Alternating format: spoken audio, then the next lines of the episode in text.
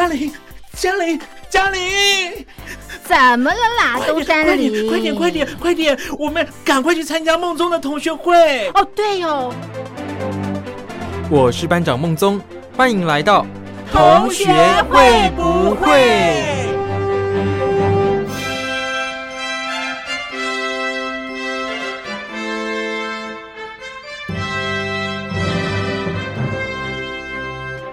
？Hello，各位小伙伴，我是苏燕。现在时间进入七月份啊，天气真的是越来越热了啦。平常在上班的时候啊，就是我们一到办公室，第一件是什么呢？开灯，然后第二件事呢，开冷气。真的哦，现在如果没有开冷气的话，好像有一点点觉得太热了，受不了。不知道你们是不是也是这样哦？那我平常在家的时候呢，反而就不会一直开冷气嘞。真的好奇怪哦，为什么上班去公司的时候就会觉得不行，一定要马上打开冷气？但是在家的时候，嗯，好像白天还好诶。我是晚上睡觉或是洗完澡之后，尤其女生洗完澡吹头发的时候，哇，真的超热诶。长头发的女生的话，应该更能了解我的感受吧。好不容易洗完澡，觉得嗯很清爽，干干净净的，好舒服哦。然后呢，只要开始吹头发之后呢，如果没有在冷气房吹，或是电风扇一直吹着你的话，真的，一吹完头发，马上又暴汗了，你就觉得哇，我刚刚洗澡是在洗心酸吗？怎么好像一吹完头发啊，然后整个热的感觉又涌上来了？所以我现在有时候吹头发，大概吹到半干的时候吧，我就会把吹风机调成冷风，然后再用冷风吹头发。不是说什么为了保护头发啦，嗯，虽然好像也有这么一种说法，说这样可以。对头发比较好吧，比较不会损伤。可是其实呢，对我来说最重要是什么呢？是因为用冷风吹的话就不会那么热啦。大家说是不是呢？这时候我就有一点羡慕男生，因为男生短头发好像吹头发都很快，吹个一两分钟好像就差不多干了吧，觉得有点羡慕。我之前呢也是剪短头发，短头发的时候真的会觉得嗯蛮好的，就是。吹头发很快，然后也不用早上在那边花那么久的时间绑头发，就是稍微整理一下刘海，然后头发梳顺，好像就可以出门了，觉得很方便。但是呢，短头发久了，总是呢会感觉好像有点腻了，所以呢，我又开始慢慢把头发留长。那现在长头发就开始感受到这个有一点郁闷，因为夏天吹头发真的太热了。洗头发我倒是觉得还好诶。听说有些人也会很懒得洗头嘛，但是我自己本人觉得，嗯，洗头好像还好，我觉得 OK 啊。虽然说会花比较多时间，但我还是基本上每天都会洗头诶，所以我觉得洗头对我来说还好。比较痛苦的反而是吹头发这件事。那如果在家洗完澡之后啊，通常我就会打开冷气了，因为我觉得真的太热了。那如果在冷气房吹头发，好像就比较没那么热。然后也可以保持这个洗完澡之后身体干爽的感觉，保持着这种干爽，直到你去睡觉，我觉得都是一个挺好的感觉啦。这个身体的体感是比较好的。那可是早上起床，好像我就会把冷气关掉，有时候是定时啊，它就关掉了。那有时候是我早上起床把它关掉之后，就觉得嗯，好像也不会特别想要说再打开耶。就白天在那边追剧的时候什么的，可能就只是吹个电风扇就觉得还好。真的人好像有一点奇妙，怎么会这样呢？嗯，想想好像今年的白天在家的时候，好像还没有开过冷气耶。我自己也觉得蛮佩服自己的，因为现在都已经是七月份了嘛，怎么能够忍受到现在呢？我猜想可能是因为现在疫情啊，我们也比较少出门嘛。之前呢，有时候就是我出门买完早餐或是午餐之后，就会觉得从外面太热了，然后一回到房间，吹电风扇也不能解决，你就很想马上就是开冷气给它吹了气，然后让这个凉风马上吹到你身上，就觉得哇舒服。然后我在想说，可能是因为现在疫情，我就比较多时间，可能是自己煮啊，或是叫外送、叫外卖嘛。反而就没有一直出门，所以可能都在家里面的话，比较感受不到这个被太阳晒这种直接照射的很热的感觉吧。可能是因为这样，所以才会到现在还没有开冷气吧。我在想，但是呢，有时候冷气一直吹一直吹啊，尤其是我在上班的时候，那中间出去吃午餐再回来，哇，这个温差真的有够大。现在的天气呀，只要你一离开冷气房，马上就感受到炎热的天气。因为现在台湾普遍都是三十几度了，那尤其像我们在台北这里啊。可能是因为盆地的关系吧，大家都这么说，就是更闷更热，所以可能温度计上是显示三十几度，但是你的体感温度会在往上升一点点嘛。那再加上就是很多办公大楼的这个冷气废气呀，它又是往外排，所以呢，除了原本太阳照射这个热度之外呢，你又加上这些废气在那边轰轰轰轰轰。我觉得这可能也是一个让人热上加热的原因吧。这个内外温差有时候真的差太多了，会让人很不舒服。不知道大家会不会哦？因为像我之前啊，是会有的时候呢，太常待在冷气房，如果一直在进出房间呐，这个冷热交替的状况下，好像会就是很容易感觉到头痛。中医都会说这是什么冷热不平均，就是你温差太大，然后身体失衡。这时候呢，应该要怎么做呢？其实很简单，就是多喝水。然后他说，你可能不要一下子就从太冷的地方啊跑去晒太阳，那或是你从户外回来的时候呢，不要急着马上开冷气，或是把自己就是对着风口吹。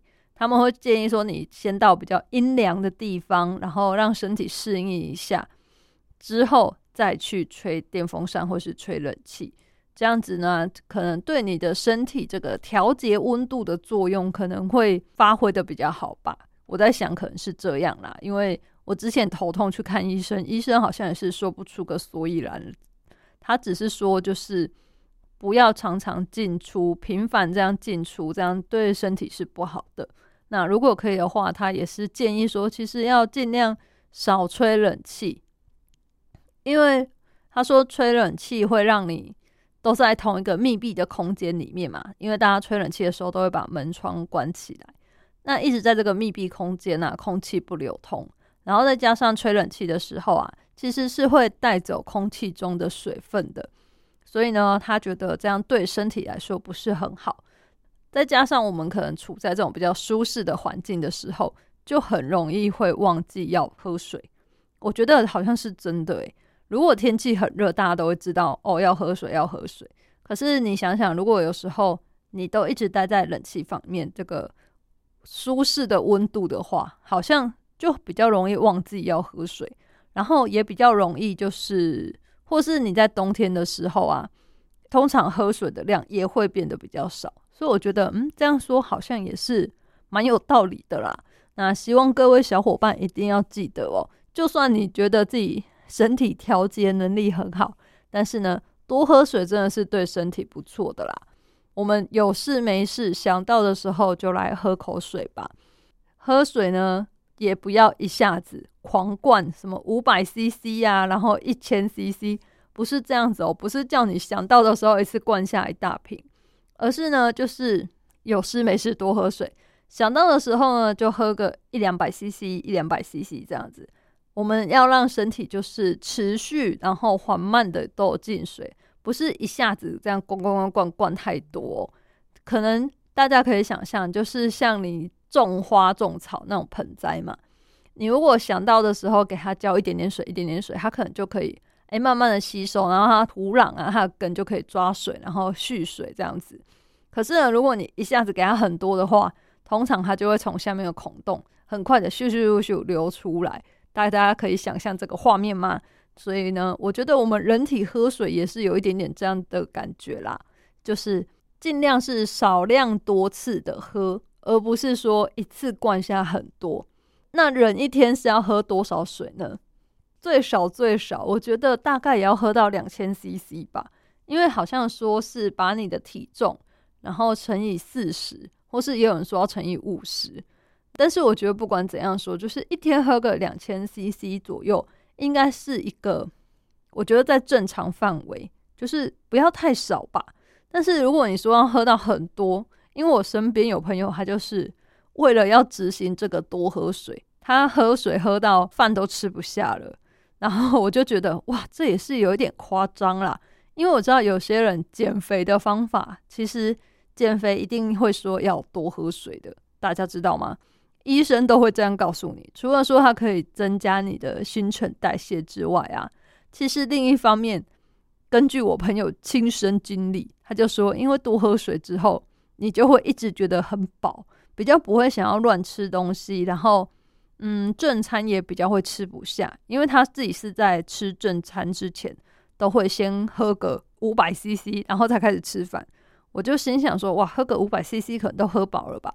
那他就说，真的，就是你平常的饭量大概就是会减少个一半左右吧，然后就吃很少，难怪会变瘦。我想，哇，也太夸张了吧？如果要我自己喝五百 CC，我可能没有办法一下子喝那么多，我可能办不到啦。总而言之呢，就是。喝水呢，不要喝太少。我觉得呢，大家可以先以这个两千 CC 为目标。那如果你怕自己忘记，或是说，哎，不知道要怎么喝的话，其实你可以分时段嘛。像是网络上蛮常有什么八杯水，早上起来喝一杯啊，然后什么时候喝一杯，什么时候喝一杯，就是把你的喝水量平均分到一天里面的作息，然后做什么事结束之后呢，你就喝一下，喝一下。我觉得这样子应该就是可以很快的把它分配完吧。希望大家呢都能养成这个多喝水的好习惯。那我们先来休息一下，听这首歌吧，由徐佳莹所演唱的《香水》。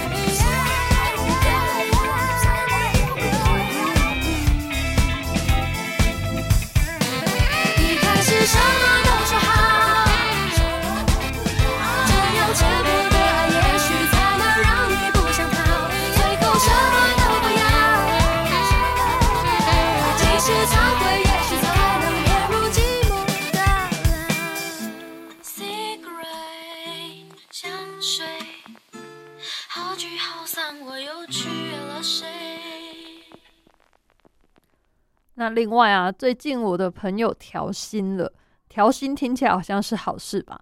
我也觉得蛮好的，但他很哀伤的跟我说，虽然说是调薪啦，但是好像没有调很多，他好像才加一千多块吧。然后我就跟他说，一千多块，我觉得很好啦。你看每个月都有多一千多块，那一年就有多一万多块诶。而且啊，在现在这个疫情的时代呀。很多人都被迫放无薪假啦，或是被裁员嘛。然后啊，你在这个时候竟然还能够加薪，真的是很不错的事情。我就鼓励他要往好处想。那他听了我的说法之后呢，突然也觉得，嗯，好像自己真的很不错。希望大家啊都能够有这种比较乐观一点的态度啦，来面对生活中的每件事。尤其像这种加薪，我觉得真的就是好事啊，有什么不好的呢？我搞不懂诶。虽然说你加薪啊，可能会造成说像是健保费跟劳退这一些，好像会加一点点吧。我就觉得你加这一点点，可是扣掉这些之后啊，你实际上拿到手的钱还是变比较多的嘛，对吧？这样没有什么不好啊，我觉得很棒诶，我也好想加薪哦，只是不知道什么时候才有机会啦。可能呢，这个听众朋友们要多多听我们的节目，我们才有机会加薪吧。但是啊，我这个朋友很好笑，他就说，虽然他这样加薪了嘛，可是他还是觉得钱不够用，因为他要缴房贷。然后他说，其实他之前每个月缴完房贷啊，跟一些其他的贷款啊，或是必要开销，像水电费啊，然后瓦斯费、电话费。然后跟其他就是吃饭这些零用花掉之后呢，钱他就所剩无几了。所以加这一千多块，他觉得对他来说呢，其实是没有很大的帮助的。我觉得如果呢，各位朋友是像这种状况，觉得说，呃，你的钱不管怎样都不够用的话，我觉得可能是你要调整一下自己的消费模式。什么叫做调整自己的消费模式呢？就是，嗯。你可能呢要检视一下自己把钱都花去哪里了。首先，先知道自己把钱花去哪里，我们才能进行下一步。如果你是这个钱，你自己也知道，你就是喜欢买一些想要的东西，而不是需要的东西。如果是这样的话呢，我会建议你要开始试着把这些需要的东西先买好，想要的东西呢，就是先放着，或者是。我之前有试过一个做法，希望对大家有帮助。你可以试试看，几个月之后你就会发现非常的可观。就是啊，我有一阵子非常沉迷买网拍，然后或者是很爱买衣服，然后呢，我那段时间就逼自己，可能我要把它加进购物车之后，我要让它在里面放个两个礼拜以上，我才可以去结账。我不能冲动性的就觉得哇，好漂亮，我想要。然后就结账不行，我要先让他就是躺在我的购物车里面两个礼拜。那这两个礼拜当中，你可能就会看到其他衣服或其他你更想买的东西。那如果过了两个礼拜呢，它还在你的购物车的话，可能代表说你找不到比它更喜欢的这个东西嘛，你还是很想买。那这个时候呢，我就会问自己：你有真的很想要吗？你很想要的话可以买。那你如果觉得好像还好，或是觉得可能之后会有更好看的衣服出现吧，那你可以先把买这个东西的钱转到另外一个你自己的账户里面。大家了解吗？就是你要买这个东西的钱，事先先转到另外一个账户，然后有可能再过了一两个礼拜，你真的就会忘记你想要买这个东西，或者是你就没有当初那么疯狂想要了。那这个时候呢，那个钱你也不需要再转回来，你就让它继续放在那个账户。那这样子，你用这个方法执行几个月之后，你再回过头去看那个账户，你就会发现很可怕。那个账户里面的钱其实比你想象中的还要多。为什么呢？就是当我们不知不觉的冲动购物，想要买这些东西的时候呢，其实你的这些钱。你衣服拿到之后，你可能只有享受心理的满足，可能短短的五分钟、十分钟，或是穿它出去的那一天吧。然后呢，就过了。这个心灵上的满足，我觉得是比较小的，没有办法让你一直一直觉得很开心。那也有可能这件衣服你不会穿很多次。我觉得老实说，我们现代人衣服都已经很多，你不是像以前学生时候，可能制服买一件你要穿哦三年或是多久？没有，不可能。现代人的衣服都太旧换新很快。那你仔细想想，其实你平常日常生活中你最常穿的衣服，可能就是真的只有那几件而已。其他衣服呢，都是久久才会被你拿出来穿一次，甚至有的你可能一年都穿不到它一次。你会看到它，想说哇，这是我去年买的了，然后就放回去，或是哇，这是前年买的，那时候好流行哦，但是现在可能已经不流行这个款式了，所以你不穿了。如果你按照我刚刚说的这个方式，你先把钱存去另一个户头，过阵子你会发现，其实没有那件衣服，你也不会怎样。但是呢，你的钱哎被你保留下来了，它在另外一个账户里，为什么还要叫你转去另一个账户呢？就是确保你不会觉得手上有点闲钱，你又把它花掉了，或是拿去买别的，你一定要把它放到另外一个很少见、不常用的户头里面。这样子日积月累，你才会发现，原来自己不知不觉中想要花的钱竟然可以累积这么多。有了这个警惕之后呢，你可以把这个钱领出来了，领出来干嘛？买一些你真正需要，但是可能还要一点时间你才买得起的东西，或者是真正你生活中的必需品，我觉得你就可以拿来买这些东西了。希望呢，这个方法能够遏制大家的这个冲动消费的习惯。那另外呢，如果你是属于说，其实都很认真的检视自己的消费，但是你就是存不到钱，那有可能真的是赚太少。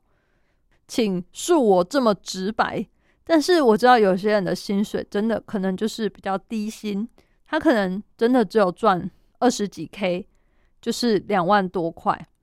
那你说一个年轻人赚两万多块，他想要存钱，除非你住家里，然后水电那一些都可能都是爸妈出，你都不用帮忙分摊，你才有可能有机会存钱。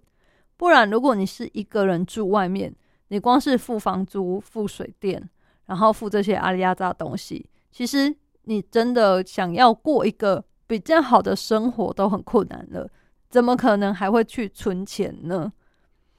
所以呢，我觉得如果你是属于收入本身就很低的人，你可能是要想说怎么去找一个比较高薪的工作，或者是你能不能够用你的专长、你的所学所能。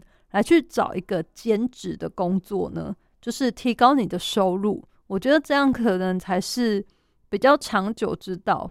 因为如果你一直只赚两万多块，你想要以后提升你的水准，加薪加加加加到五六万，我相信也是有，但这个机会真的是小之又小。除非你是做业务类型的工作，不然很少有工作你可以从两万多瞬间变五六万。这个案例真的是太少了。如果一般在公司这样按部就班，哒哒哒哒哒一路上去的话，真的是很难。所以呢，这种的话，我就会奉劝你找一个会让你薪水比较高的工作，或者是说呢，你可以兼职这样。那另外呢，我觉得大家的理财规划也可以想一下，因为呢，就是怎么说呢，有些人他是会把自己的钱就是分配的很好嘛。哦，我三千块要干嘛？两千块要干嘛？什么的，然后分分分都分好。可是呢，你存钱这一块，你是属于我把该花的东西花完之后，剩下的钱我再拿来存，还是说你会设定我每个月要先存多少钱？我先把要存的钱拿出来之后，我剩下的钱再拿来分配在我的生活当中呢？这个其实对我们的金钱分配也是有很大的差异。如果今天你真的很想存钱的话，苏燕在这里建议你，你一定要属于先存再花。你一定要在你每个月固定的收入里面呢，先想好你要存多少钱，然后薪水一入账的时候，这笔钱就是要放进另一个户头了，你就是要存起来，不能再动它了。这样子你才有可能真的存到钱。如果你是属于我先花。哇，这个月花剩了剩两千块，我把这两千块存下来，然后下个月，嗯，钱好像有点不够用了，这个月只剩五百块，算了，五百块不要存好了。你可能就会有这种心态。那如果你已经想好，我每个月都要存三千块或五千块，薪水一拿到，我们就立刻把这个钱存下来，剩下的再来花。那你花钱的时候呢，自然心里也会比较紧张啦，你会比较谨慎，毕竟你的钱就剩的比较少了嘛。你对于这一些物质的欲望，你会也比较容易会去取舍啦。所以呢，如果真的很想要存钱的人，拜托拜托，你们一定要先想好你要存多少钱，然后存钱这个扣打留下来之后，剩下的再拿去花。那有些人会觉得说，哎，苏燕，可是我现在是学生呢，我都是领爸妈的零用钱呐，也有必要这样吗？我觉得。你现在是学生的话，也可以从学生的时候就开始有这个概念。你可能也会有想要的东西，然后爸妈不可能给你那么多零用钱都让你去买吧。所以呢，你可能可以规划一下你的零用钱怎么使用，然后呢，一部分可以拿起来存起来，就是做想要买东西的基金，或者是我知道现在很多年轻人其实也都开始加入投资理财的行列了。那我也相当建议大家从年纪小、年纪轻的时候就开始从事这件事情。为什么呢？可能有在研究投资理财的大家，应该都知道复利这个概念吧？复利呢，真的是很可怕。然后你从越小的时候开始累积，这个复利就会越多嘛。所以呢，如果你可以从年轻的时候呢就开始投入这一块，我觉得不仅是复利带来的这个利益很可观。更棒的呢，其实是你从中学习到的知识，因为你可能从十几二十岁你就开始投入这个股市行列啊，或是研究基金啊什么的，你可能就比别人更多一点尝试，更多一点知识在这块领域上。我觉得这样子呢，对我们的人生都是好的。而且俗话说嘛，理不理财，财不理你。我觉得说的一点也没错。有些人拿到钱，他就只是傻傻的存在银行。或者是根本连银行他也不想放，他就是每个月来我就把钱花掉，这样等到之后有一天呢，你想要买车买房的时候，请问钱要从哪来？我们不可能一辈子都是靠爸祖靠妈祖吧？不可能吧？你总也会需要自己出钱的时候吧？那有些人可能会说：“哦，我的物质欲望没那么高啊，我没有买车也没有买房啊。”好吧，那你就尽情的乱花钱吧。不然我能说什么呢？我总不能诅咒你说，哎，有一天可能会生病要用到钱吧？不不不，我们要相信自己，就是身体很健康，不会突然遇到什么意外。但是呢，真的还是要劝劝大家，有机会的话呢，还是要开始注意这个投资理财啦。可能不要说投资，你一定要注意自己的财务状况，好吗？最主要的就是不要乱花钱啦。那来听这一首歌，我觉得很有趣哦，是由倪子君所演唱的《穷的只剩下钱》。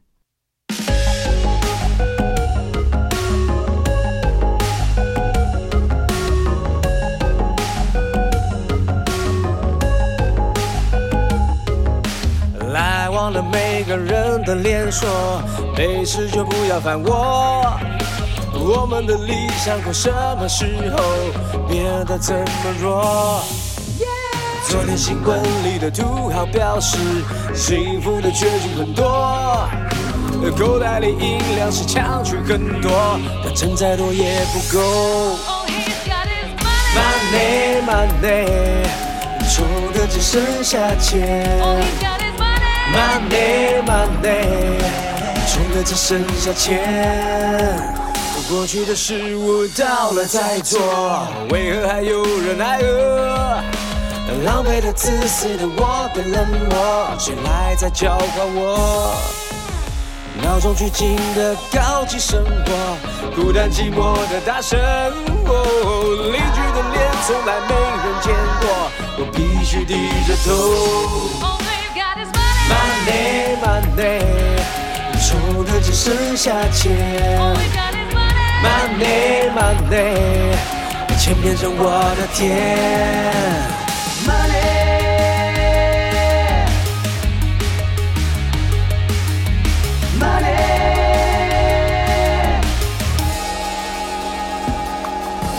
金山银山的攻略之南，从渴望到贪婪，理智上的心率山难，却赔了价值观。你有一万，他有一千万，到底想气死谁？哦，心里的存款却依旧不满，你听不听得见？Money money，穷的只剩下钱。Money money，钱变成我的天。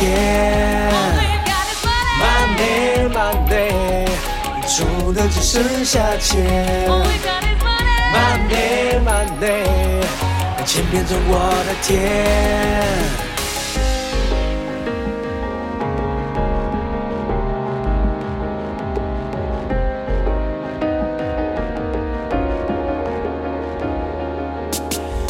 有一种富有，非常富有。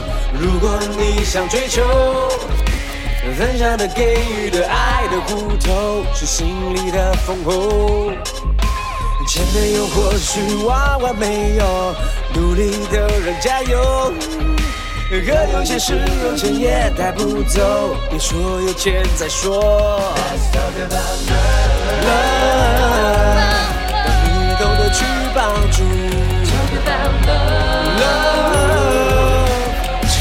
人祝福。当你懂得去帮助。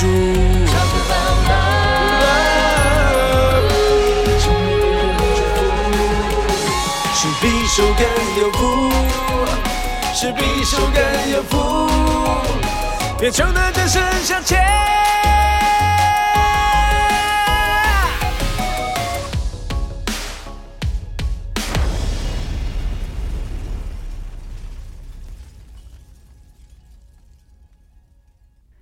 那现在接着呢，是我们好久不见的这个心理测验单元。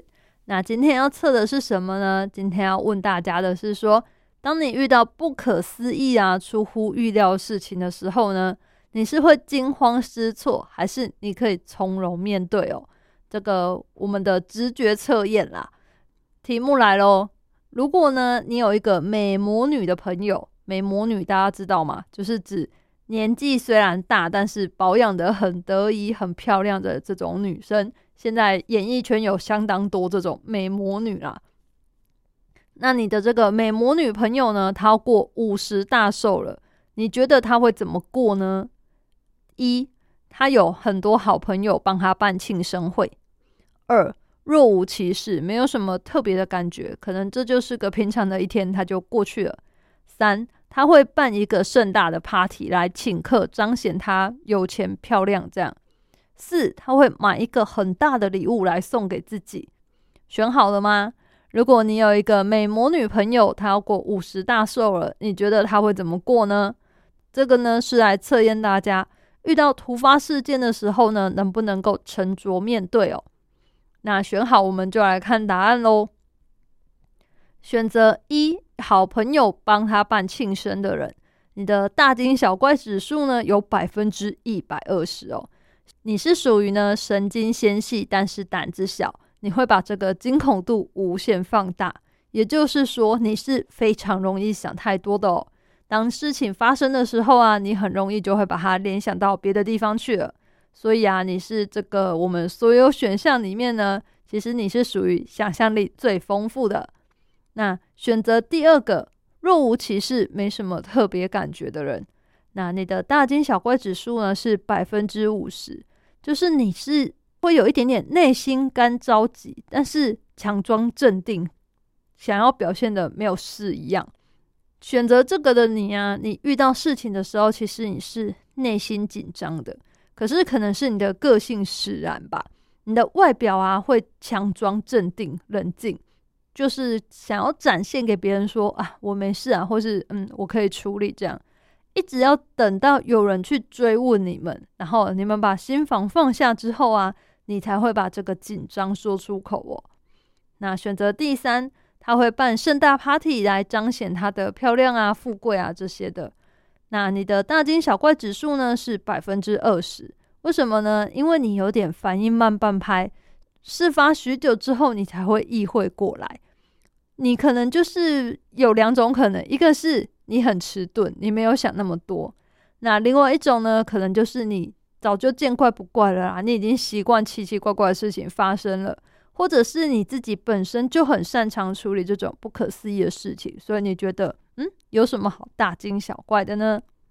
那最后选择第四个，买一个很大的礼物送给自己的人呢？你们的大惊小怪指数是百分之八十啊！你会越想越害怕，然后绘声绘影的吓自己。选择这一个的你呢？你是属于后怕型的。什么叫后怕型呢？就是事情发生的当下，你可能没有反应，但是啊，等到你反应过来的时候，你就会越想越觉得很可怕，然后你会到处问、到处讲。大肆宣传自己的担心，嗯，这样子你想象力似乎太过丰富了一点哦。而且呢，事情都已经过去了，就没必要再害怕啦。不知道大家对于今天这个直觉测验感觉如何呢？你遇到事情的时候，到底是会惊慌失措，还是能够从容面对呢？希望啊，大家遇到什么事情啊，不要太慌张，就是要学好冷静，你才能够处理好每件事。如果遇到事情慌慌张张的，很有可能呢，就是事情处理不好，然后反而又会让自己受伤啊，或是受到什么伤害，这样子的话就反而不好了。那如果大家还想要听什么样的心理测验呢，都可以写信来告诉我。一般邮件呢，我们可以寄到台北邮政一千七百号信箱；电子邮件可以寄到 lily 三二九 at ms 四五点 hinet 点 net，就是 l i l i 三二九 at m s 四五点 h i n e t 点 n e t，你就写同学会不会苏验收，这样子我就能收到你们的来信喽。那再提醒一下大家，苏呢就是苏州的苏，就是上面有草字头的苏；砚呢是砚台的砚，左边是石头的石，右边呢是见面的见，那个砚哦，不要再写错啦。接着呢，大家来听一下他的这首歌，刘若英的。今天我生日。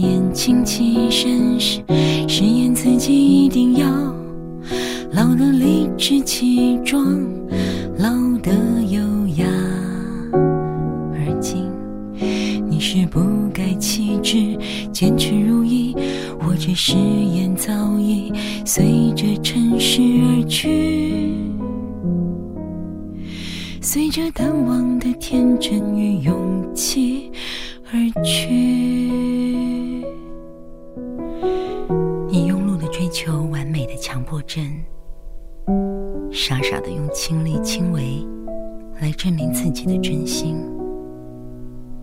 都对但也不全对。是紧张是忐忑很想赶上时间但紧张忐忑之余还多了点笃定。你终于知道什么是重要的，什么是其次重要，什么又是完全不重要。这种笃定，教会你结尊经历，善加使用每一天、每一刻。你翻出这每一天、每一刻，不只是这一。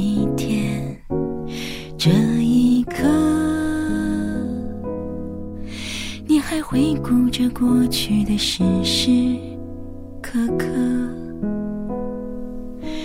你大可告诉自己过去这小半辈子还行不止还行 简直可以了。荒唐有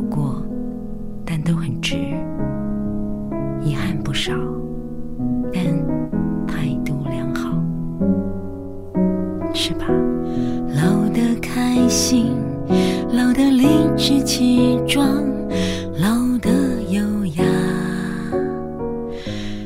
这多难呢、但你就这样跌跌撞撞的走过来了。优雅、理直气壮都谈不上，但笃定，而且因为笃定而开心。今天你生日，始终逃避生日的你，想必又要淡漠以对。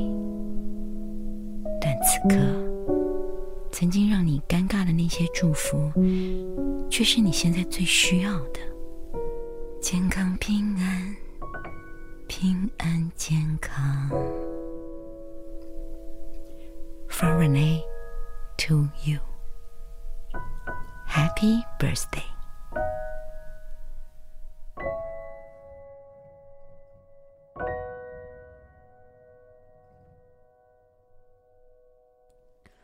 然后啊，最近我发现自己有一点迷上喝咖啡这件事了，但是呢，也没有到沉迷到说，呃，我要自己手磨咖啡豆啊，或者是泡什么滤挂式的咖啡这种，没有啦，我是也没有到这么爱喝。我呢，现在是迷上喝超商的咖啡，大家一定会觉得很奇怪，想说，嗯，超商咖啡，超商咖啡有很好喝吗？但是呢，对我来说啊，我是没有觉得它倒很好喝，可是我也没有觉得它哪里不好喝啊。而且我觉得超商的咖啡很方便，就是你随手都可以买得到，然后基本上你不要在店家洗咖啡机的时间去，你都可以买得到咖啡，真的是很方便啦。而且啊，我觉得就是可能我比较对咖啡这个没有那么要求吧，因为我喝的不是美式。我喜欢喝的是拿铁，就是美式这个对我来说，可能我还是幼幼班吧。这个美式这个太高级班了，我还无法接受。这样，我目前呢就是都喝拿铁居多。对于我来说呢，就是超商的，我觉得就已经很够啦。它就是中规中矩的，虽然说有一些店家它。这个咖啡品质，我觉得好像不是那么稳定，我也不知道为什么，不是连锁的吗？咖啡豆应该也是统一配送，然后奶呀什么的，不是每家的条件都一样吗？因为那个是用机器的，又不是用人工的。我喝得出来，有一些店家就是味道是跟其他家不一样，或是可能这个比较苦一点，咖啡味道比较重，这个我也是觉得蛮好奇的啦。不过呢，我就想说，可能是有时候他们。豆子可能就是那一批豆子的问题吧，应该是这样吧，我也不晓得啦。反正呢，就是为什么我会开始迷上喝超商咖啡呢？其实这个也是一个我觉得商人邪恶的行销手法，大家一定觉得很好笑。什么叫商人的邪恶行销呢？其实就是之前超商都会很常推出活动，然后他就会借什么什么名义，然后就可能有买一送一啊，或者是什么。买几送几这种活动，那这个呢，通常我就会随手购入，因为就觉得，嗯，好像反正也有在喝嘛，就是趁这个时候先买几杯，好像也是蛮方便的。因为有时候真的上班很累，或者是觉得那天精神不好，头有点痛的时候，其实我喝个咖啡是会觉得精神比较好，然后也会觉得得到舒缓，这样，所以我还蛮喜欢，就是有特价的时候先买几杯起来放。那之前呢，超商他们推出这些活动的时候都是无限期的。可是呢，最近他们可能是更改行销手法了吧，就会给你一个期限，所以变成说你可能要在那个期限内就把它喝完。那我最近就是买了好几个，在七月十几号前就到期，所以呢压力很大，就是我要在它到期前把它喝掉。虽然说呢，它不会说时间到就消失嘛。他时间到，他就会把钱啊退回到你的账户嘛。但是呢，我就会觉得说，哎，我都买了，那我要把它喝掉。所以呢，我就有一点点压力，必须要赶在那时间前把它喝掉。前面说我有点咖啡上瘾，我仔细想想，觉得好像也没有到咖啡上瘾，我可能只是碍于这个时间压力，所以必须要把它喝完吧。不知道大家会不会像我这样，就是特价的时候会先买一些起来。可是我觉得这个是我之后都会用到的东西，我之后也会喝，所以我才会买。希望大家不要为了这个一口气买太多，一口气买太多，如果没期限就算了。如果跟我一样啊，这个是有期限的呢，真的会压力有点大。像我现在有时候就是有出去买午餐的时候，就会顺便带一杯咖啡回来，或者是呢，这个礼拜五下班觉得心情很悠闲，也会去买一杯咖啡，然后还会去买个小甜点，然后就回家休息的时候啊，慢慢吃甜点喝咖啡，就觉得嗯，心情很好。迎接这个即将来的休假生活，这个周末，大家也会这样吗？我觉得这个可能是一个生活上给自己的一个小小的仪式感。生活中啊，有这些小小的仪式感，其实可以增添你的一些不一样的风味啦。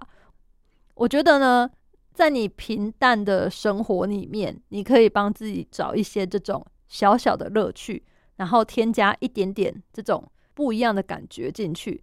我相信啊，在平常的日子里面，你也会觉得嗯，心情好很多。我知道有些人呢，就是会利用说，比方说点这个香氛蜡烛啦，或者是泡澡的时候加一些精油什么的。其实这个我觉得都是蛮好的一些疗愈自己的方式。建议大家也可以找出属于自己疗愈自己身心的方法。毕竟呢，我觉得现代人压力都很大，你要怎么在这个忙碌的工作啊，或者是你的压力当中，然后让自己的身心灵得到一个平衡？有时候这个自我疗愈，或是这些所谓生活中的仪式感，其实就是很重要的。希望大家呢不要吝啬，可以来信提供你们的疗愈方法给其他听众朋友哦，我会在节目当中帮你们分享。或者呢，你也跟我一样喜欢用喝咖啡来代替。我觉得喝咖啡其实好像对身体还不错，但是呢，提醒大家不要喝太多很重口味或是加太多风味糖浆的，就是适度加一点增添风味是 OK 的。但如果加了太多，可能就对身体不是很好。尤其是像是有些店家呢，就是还会在上面增添一点鲜奶油啦，或者是其他的装饰品啊。那其实那一些就是都是会增加咖啡的热量啦。呃，希望大家呢喝咖啡的时候，还是尽量以比较单纯的这些美式啊，或是拿铁来喝就好了，不要太多的风味，有时候反而抢了它的风采嘛。大家说是不是呢？那我们来听这首歌，由关喆所演唱的《咖啡店的第一个故事》。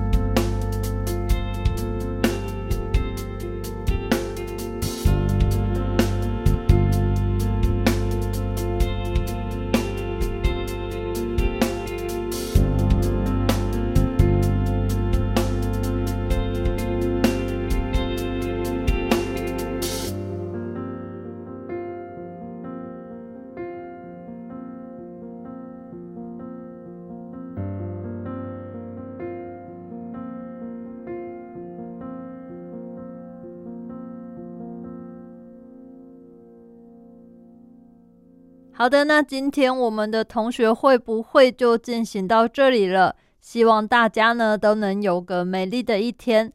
我是苏燕，我们下次再见喽，拜拜。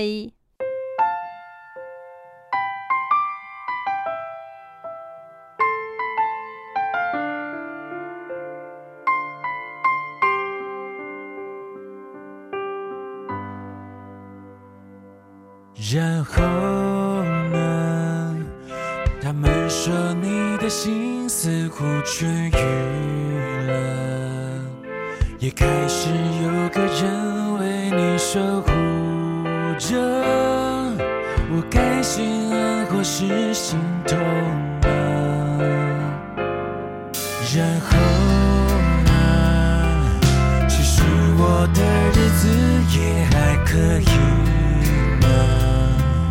除了回忆撕裂的某些事。星星还有眼泪，终难枯散。